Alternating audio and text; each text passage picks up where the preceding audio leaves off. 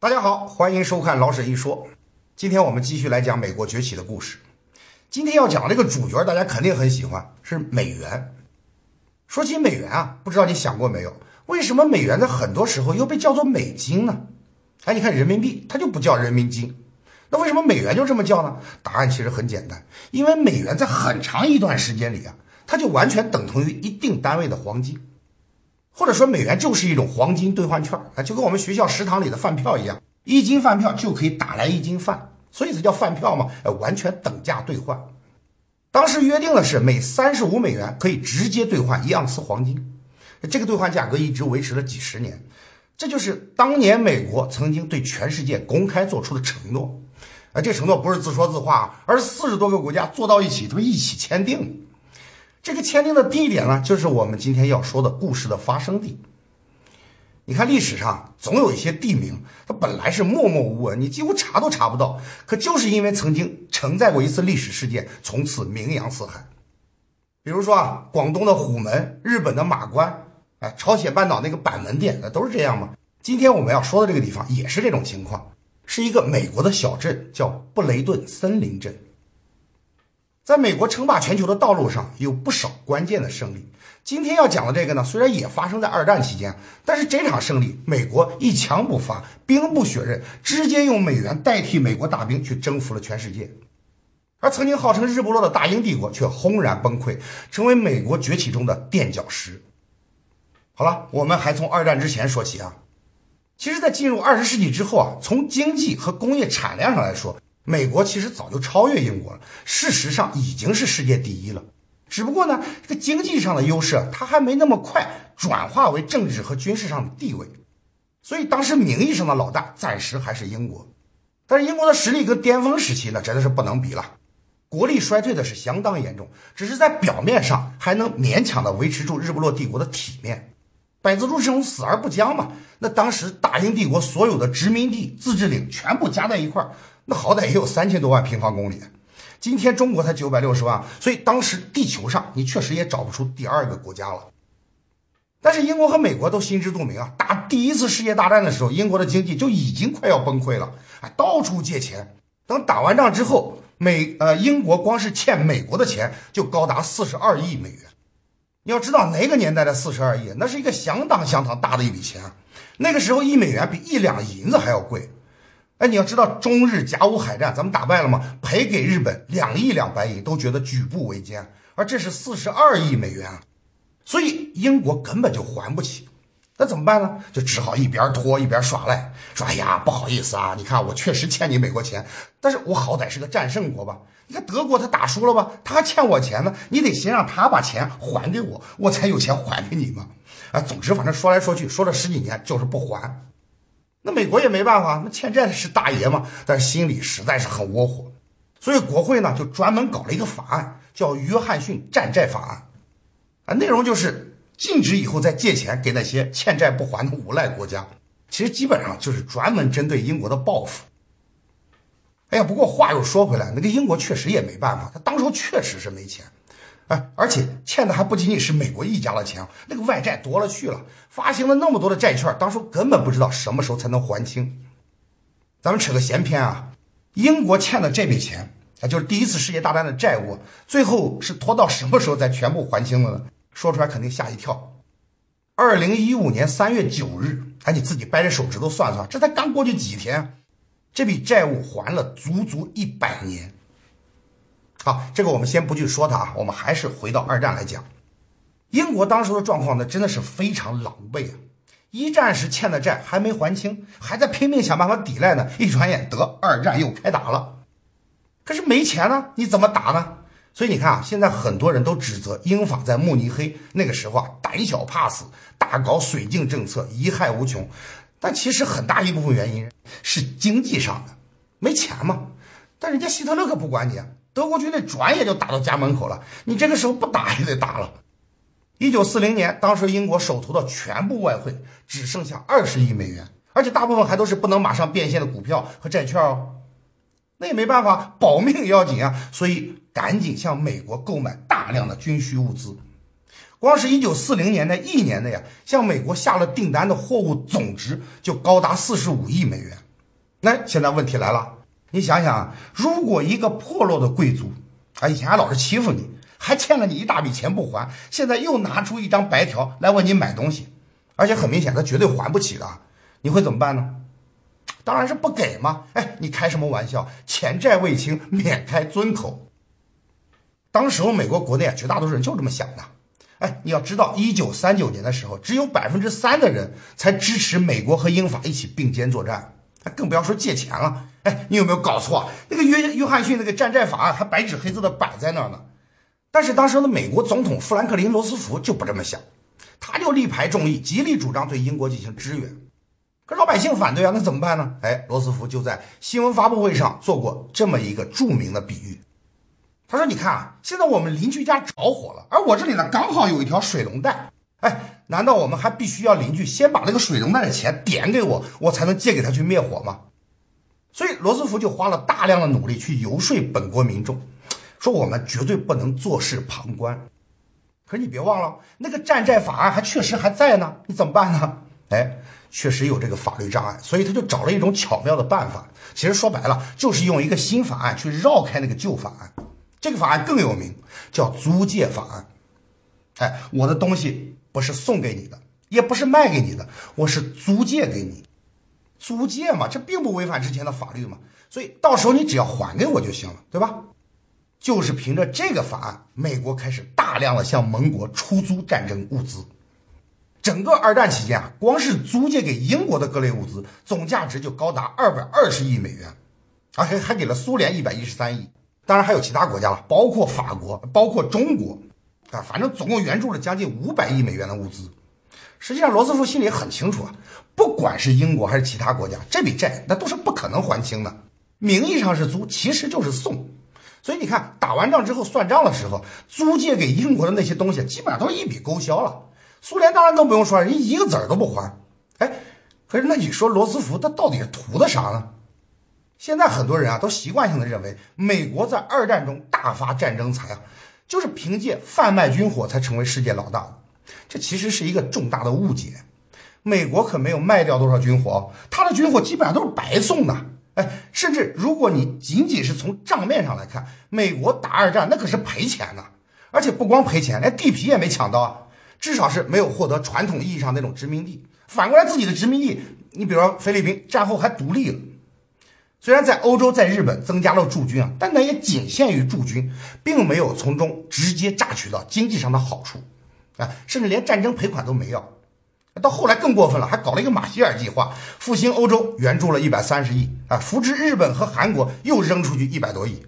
反正非但没捞钱，还大把大把往外撒钱。你说这事儿要搁在今天，那不管是愤青还是公知，那铁定都要拍桌子骂娘的。哎，你搞搞清楚，你到底是打赢了还是打输了吗？你罗斯福、马歇尔，这不是妥妥的卖国贼吗？哎，所以这里就显示出一个伟大政治家的眼光和一般人之间的区别。美国怎么可能当个活雷锋呢？事实上，正是从租借法案开始，美国明确的表示出自己不再甘心局限于美洲。而要向世界霸权发起挑战，租借法案看似是送给英国的一份大礼，实际上是一个明确的信号，说明美国要对老大哥动手了。这才是一个没有硝烟的战场，只有迫使日不落帝国崩溃瓦解，才能取而代之。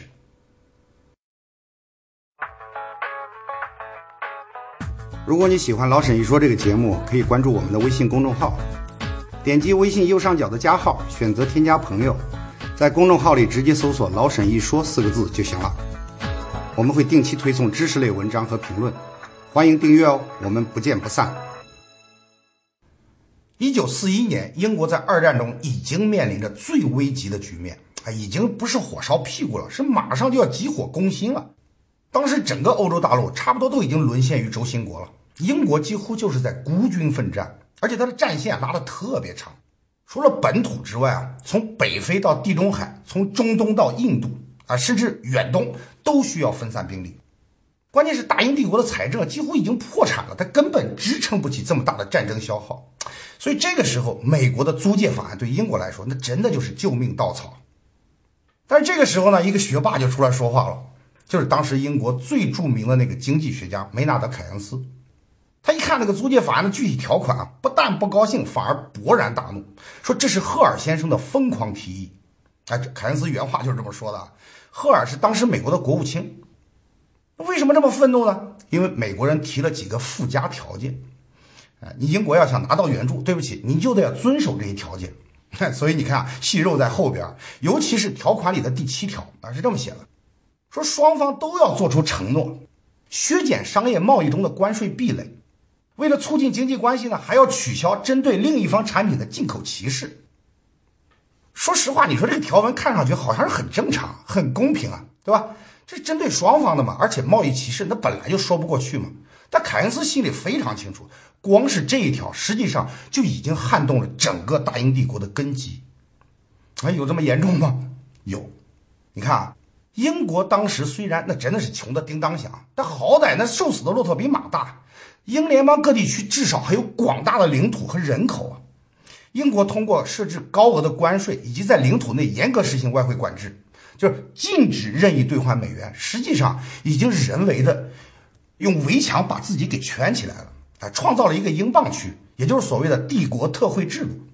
有了这些保护手段，英国当时才能占有全球贸易总额的百分之四十，那比英国的啊，比比美国那个百分之三十六还要高一些。但是你看啊。租借协议的这个第七条，实际上就是要求英国你把这个围墙给我拆了，来取消贸易壁垒，允许英镑自由兑换美元，就是把整个英联邦市场完全向美国开放。这可不得了啊！由于英国当时在经济实力上它远远弱于美国，那最后的结果你都可以预见了嘛，一定是整个英联邦沦为美国的商品输出市场，英镑区必然消亡，美元成为经济命脉的主导。甚至整个大英帝国都有可能要崩溃毁灭。其实我们中国人对这种遭遇啊是有过深刻体会的。当年英国侵略中国，发动鸦片战争，为了啥呢？那目的不仅仅是卖鸦片给你吧，主要还是强迫中国实现五口通商，向英国完全开放市场嘛。最终的结果就是大量洋货的涌入，对国内市场造成巨大冲击，那后果是非常严重的。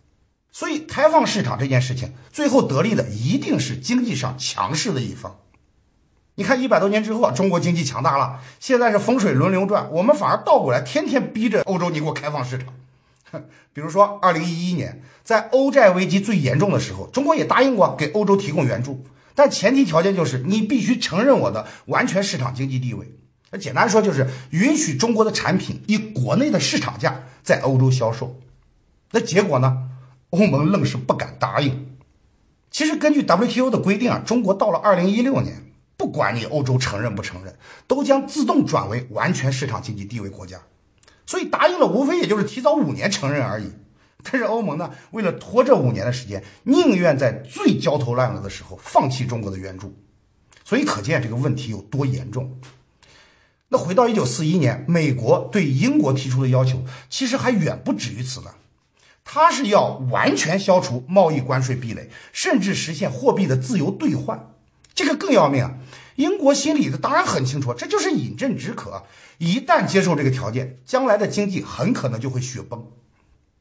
所以当时整个英国高层那是一片哗然，那边战争已经打到了迫在眉睫，已经最要紧的关头了。对于援助物资的需求都无比迫切，但是对于这一条，英国人就是死活都不敢答应。最后反而是罗斯福等不及了。一九四一年十二月七日，珍珠港事件不是爆发了吗？美国参战，罗斯福觉得再拖下去呢，英国人再拿不到援助，万一崩溃了怎么办？万一撑不住了怎么办？咱们别把好戏给演砸了。打赢战争还是首要目标嘛。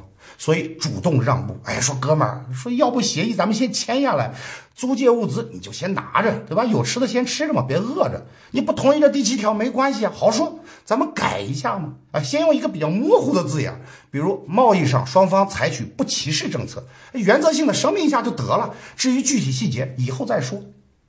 那头英国其实早就扛不住了，就等着人家给台阶下。所以就这样，两国就在一九四二年二月二十三日，双方签议了一个租借互助协议。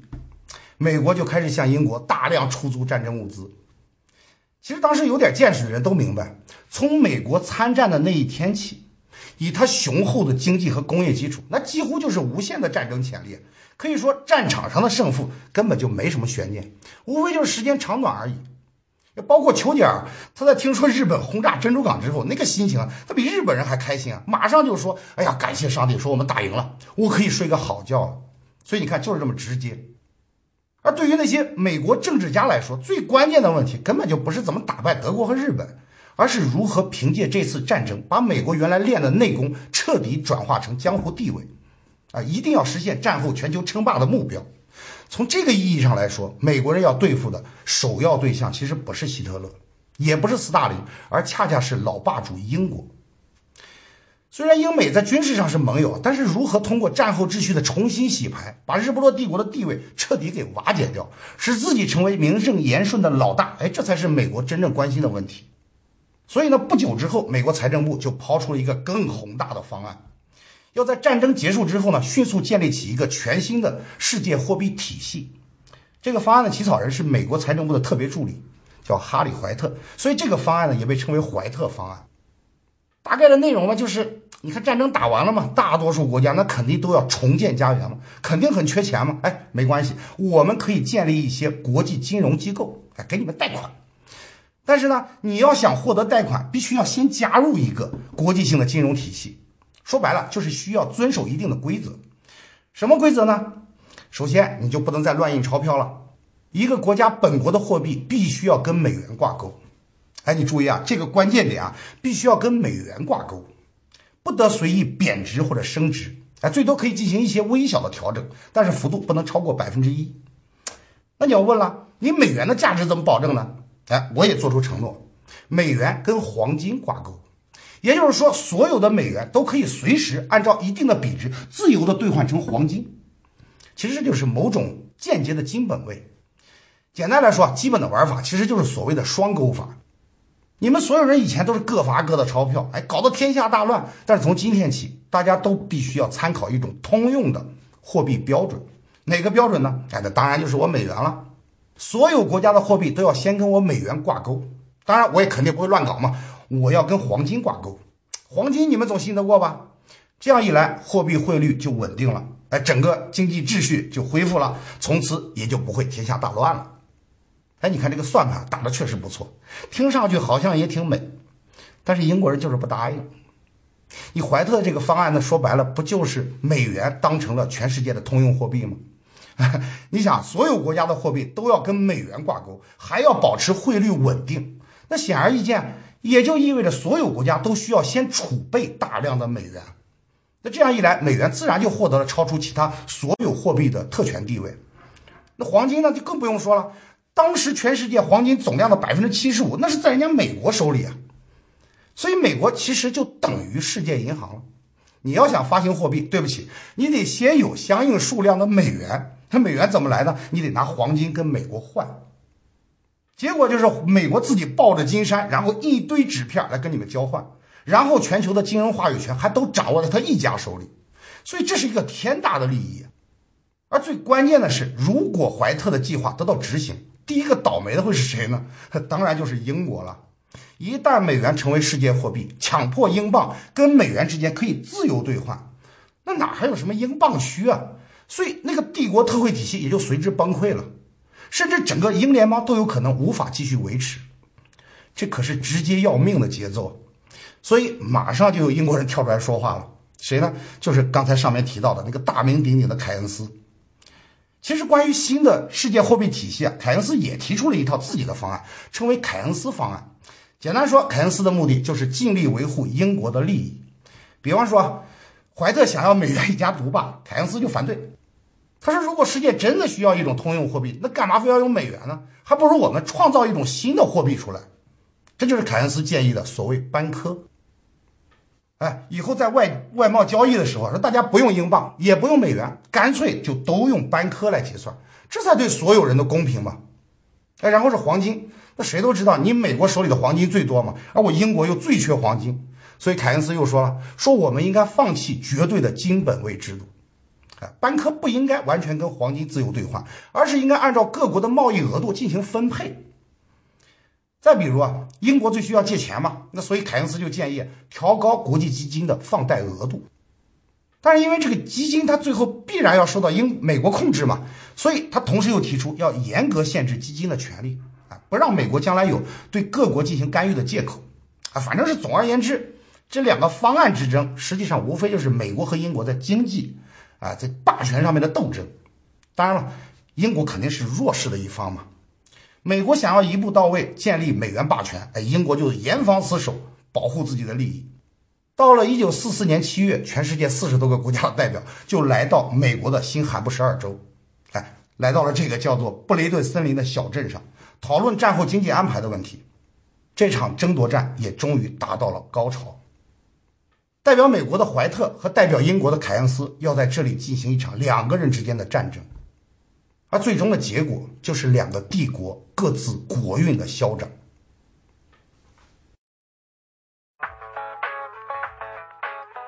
如果你喜欢老沈一说这个节目，可以关注我们的微信公众号，点击微信右上角的加号，选择添加朋友，在公众号里直接搜索“老沈一说”四个字就行了。我们会定期推送知识类文章和评论，欢迎订阅哦，我们不见不散。我小时候看《三国演义》啊，觉得很有趣的一点，好像两军打仗不管兵多兵少，都要先斗将，哎，只看两员大将之间的单挑，谁单挑打赢了，马上就可以掩杀过去，然后大获全胜。如果现实世界真的是这样的话，那英美两国在布雷顿森林这场交锋，就可以说已经是毫无悬念了。哎，你看英国这边出战的是凯恩斯，凯恩斯这个名字，每一个学经济学的人，那简直都是如雷贯耳，那是现代宏观经济学的祖师爷啊。也是二十世纪最著名的经济学家啊，很可能连之一这俩字都不用加。美国这边呢，上面说了叫哈利怀特，这个人吧，说的好听一点呢，叫大器晚成；说的不好听一点呢，那跟凯恩斯相比，那就只能算是庸庸碌碌了。凯恩斯二十六岁就已经是剑桥大学的终身研究员，这个怀特呢，三十八岁才刚拿到博士学位啊。当然了，他要跟普通人相比，那也算是不错了，但是在经济学界，那简直是三流学者都不算。但是怀特进入美国财政部之后呢，那个官运倒是不错，一路青云直上，最终被任命为财政部长的特别助理。更走运的是呢，当时美国的财政部长就是那个摩根索啊，虽然名义上是部长，但其实是个外行领导内行，自己对于财政知识不算太精通，所以很多事情他其实都是全权委托给怀特去做，所以怀特实际掌握的权力就更大了。哎，就是这么两个人，你说他们俩辩论起来，那从水平上来说，那就是小学生跟大学教授之间的差距嘛。包括名气上也是，凯恩斯到了美国，那可就是所有媒体的焦点啊，万众瞩目的中心啊。甚至连怀特自己都说：“说我本人就是凯恩斯的粉丝。”但是很可惜啊，真实的世界它不像《三国演义》描写的那样。从个人角度来说，这怀特跟凯恩斯他确实不是同一个级别的对手啊。但是两人背后的靠山可就大不一样了。一个背后是风雨飘摇的老朽，而另一个背后是如日中天的壮丁。所以外交啊，他拼的并不是谈判者本人的水平，本质上其实还是一种拼爹。所以这个凯恩斯很快就发现自己其实根本就没有什么筹码来跟美国人讨价还价。俗话说，拿人手短，吃人嘴软嘛。你欠了人家美国二百二十亿，每天还要靠人家不断的输血才能维持战争，哪还有什么底气来谈判呢？所以从一开始，凯恩斯就不得不一寸一寸的退让。啊，美国人根本不考虑什么班科这种概念。啊，既然已经有现成的美元了，干嘛你还要画蛇添足呢？就用美元。再比如新成立的国际基金和国际银行，它的总部应该放在哪儿呢？凯恩斯本来还希望能给英国争点面子啊，给东家挽尊，所以建议一个放在美国，一个放在伦敦。那美国哪能答应啊？那理直气壮，哎，谁出的钱多就应该放在谁那嘛。所以最后凯恩斯也明白了，单靠自己的三寸不烂之舌就想挽救英国的地位，那根本是不可能嘛。只能是在一些细枝末节上，哎，争取为英国保留一些利益，比如说啊。把货币允许上下浮动那个范围啊，从原来的百分之一改为百分之十，然后呢，再规定基金不能主动干预会员国的内部经济事务，哎，等等等等吧，反正也算是保障了那么一点经济主权。但是这个挂一漏万啊，这种谈判呢，对于凯恩斯来说本来就是左支右绌，所以一不留神就容易在一些问题上吃个大亏。再加上一连十几天这会开下来，凯恩斯已经精疲力尽了，那情绪是很不稳定的，包括身体也出现问题了。当时开会期间就已经有传言了，说凯恩斯心脏病犯了。德国一家报纸甚至报道说，说凯恩斯死了，还发了讣告。所以在这种情况下，那个怀特就乘胜追击，终于拿到了他最想要的东西。因为这个时候凯恩斯确实是心力憔悴了。所以在很多问题上，那个美国只要你翻来覆去啊折腾这么几个回合，基本上凯恩斯就无力应对了。但是往往这些才是很要命的关键点。比方说啊，在怀特原来的方案里是要拿美元作为各国普遍挂钩的货币嘛。但是由于凯恩斯等人的坚决反对，你不能用美元嘛，所以怀特就不得不换了一些名词儿。哎，起初把它叫尤尼塔斯。嘿你说尤尼塔斯是什么东西？实际上说白了就是对十美元的另一种称呼称呼。那个英国搞明白之后呢，当然就不干了。哦，你换了个马甲，你就当我不认识，不行。所以又改回黄金可兑换货币。布雷顿森林会议一开始讨论的就是各国货币需要跟一种黄金可兑换货币挂钩嘛。至于这种货币到底是什么，美国当然心里清楚了，其实就是美元嘛，不然我来干嘛嘛？但毕竟文字上他没有明确下来，英国人不接受嘛。然后大会开到最后，怀特就开始玩花招。他特地让凯恩斯去主持另一个会议啊！哎，他说：“老师啊，说你看那边那个会议啊，非常重要，就得需要您这样德高望重的专家把脉，哎，您给主持一下。”结果凯恩斯这一走，怀特马上就召集关于基金的讨论。结果这次会上，一个印度的代表就问了：“哎，说你们一直在提啊，说黄金可兑换货币，它到底是什么意思？有没有人能说得更清楚一点？”英国人这个时候啊。凯恩斯不在嘛，那就群龙无首嘛，所以呢，猪一般的队友就该上场了嘛。其中一个英国代表就给解释了，哎，说你怎么还不明白？每个国家要想加入这个基金，你都得先交点钱。哎，这个钱无非要么是黄金，要么是美元，两者可以自由兑换嘛。所以所谓可兑换黄金的货币，其实就是美元嘛。哎呦，怀特一听，那乐得他都快犯心脏病了，这简直是天上掉馅饼啊！哎，这你英国人自己说的，黄金可兑换货币，那就是美元啊！怀特心里那个激动啊，不过表面上依然不动声色，哎，心平气和地说：“好了，要是没有其他反对意见，我们就进入下一个话题。”结果还就真没人反对，所以这个问题居然也就从此定论了。当天晚上，怀特立马指示所有的工作人员啊，加班加点，把大会文件里所有提到黄金的地方，通通都改成黄金和美元。哎，造成既成事实，然后这件事情居然凯恩斯自己还没发现，哎，稀里糊涂就给签了。然后据他自己说啊，是因为当时时间实在是太紧了啊，最终签字之前我都没有时间去通读一下协议的全文，所以这个问题是他离开布雷顿森林之后才发现的。那当然了，关于这件事情是历史的一大疑案啊。也有人说说凯恩斯自己其实是知道再反抗也没有用。英国终究是干不过美国，所以干脆就装糊涂，顺水推舟承认失败。啊，其实这里边还有一个更加传奇的事儿，就战后的解密文件显示，哈里·怀特这个人和苏联往来密切，甚至很有可能是克格勃策反的一名苏联间谍。当然，这个事情是不是影响了怀特在布雷顿森林扮演的角色，我们已经很难判断了。毕竟把英国搞垮，那个对美国和苏联来说都有好处啊。不管怎么样，美国人在布雷顿森林毕竟是达到了自己的目的。从此之后，美元名正言顺的成了各国的通用储备货币，美元的霸权也就从此建立。会议还规定啊，成立两个新的国际金融机构来确保执行。啊，这两个机构大家今天都很熟悉了，一个叫做国际货币基金组织啊，就是 IMF 嘛，还有一个叫世界银行，两个总部都放在华盛顿。那当然，美国在其中就占有相当份额的投票权嘛。在重大问题上，甚至可以一票否决，这样一来，也就等于控制了整个世界经济的命脉。当然了，布雷顿森林会议只是草签了个初步的协议啊。为了迫使英国议会最终通过这份文件，美国马上就放了一个大招。一九四五年，日本一投降，杜鲁门总统立马终止租借法案，哎，切断了给英国的一切援助。你说这不是要命吗？英国就指望这个活着呢。然后美国态度非常明确。哎，你是不是还想要援助？可以答应我两件事儿：第一，接受那个第七条法案，就是强迫英镑可以自由兑换；第二，你给我正式批准布雷顿森林体系。做到这两点就给糖吃，而且还再批你四十四亿贷款。否则呢，你就自生自灭去吧。到这个时候的英国人已经是完全走投无路了，明知道是毒药也不能不吞了。